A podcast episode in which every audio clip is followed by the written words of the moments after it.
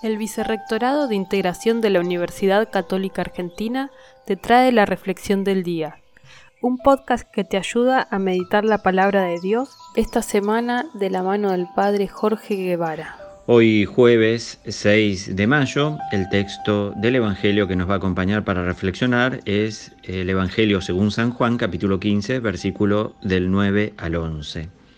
Y va a arrancar Jesús diciendo, como el Padre me amó, también yo los he amado a ustedes. Permanezcan en mi amor. Seguimos eh, en la misma línea del texto del Evangelio de ayer, ¿no? de permanecer unido a Jesús, Él es la vid, nosotros los sarmientos. Pero acá va a agregar algo más, ¿no? Si cumplen mis mandamientos, va a decir en el versículo 10, permanecerán en mi amor, como yo cumplí los mandamientos de mi Padre y permanezco en su amor. Ahora ese cumplir solamente es un mandato, es algo que tenemos que ser obediente o también descubrir que los mandamientos de Dios en el fondo nos liberan y nos ayudan cada vez más eh, a vivir en su presencia. ¿no? De eso se trata eh, no solamente el mero hecho de cumplir, sino pedirle a Dios que siguiendo sus mandatos podamos vivir en su presencia.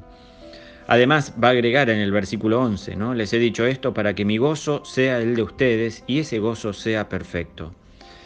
Uno podrá preguntarse, ¿cuál es el gozo de Jesús? ¿Qué es lo que llena su corazón? ¿Qué es lo que lo hace pleno? ¿Qué es lo que lo hace feliz? Ahí está en nosotros el desafío, ¿no?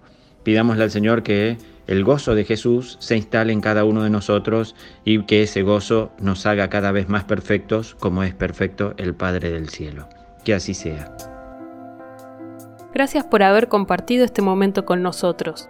Te esperamos en la próxima reflexión del día, el podcast del Vicerrectorado de Integración de la UCA.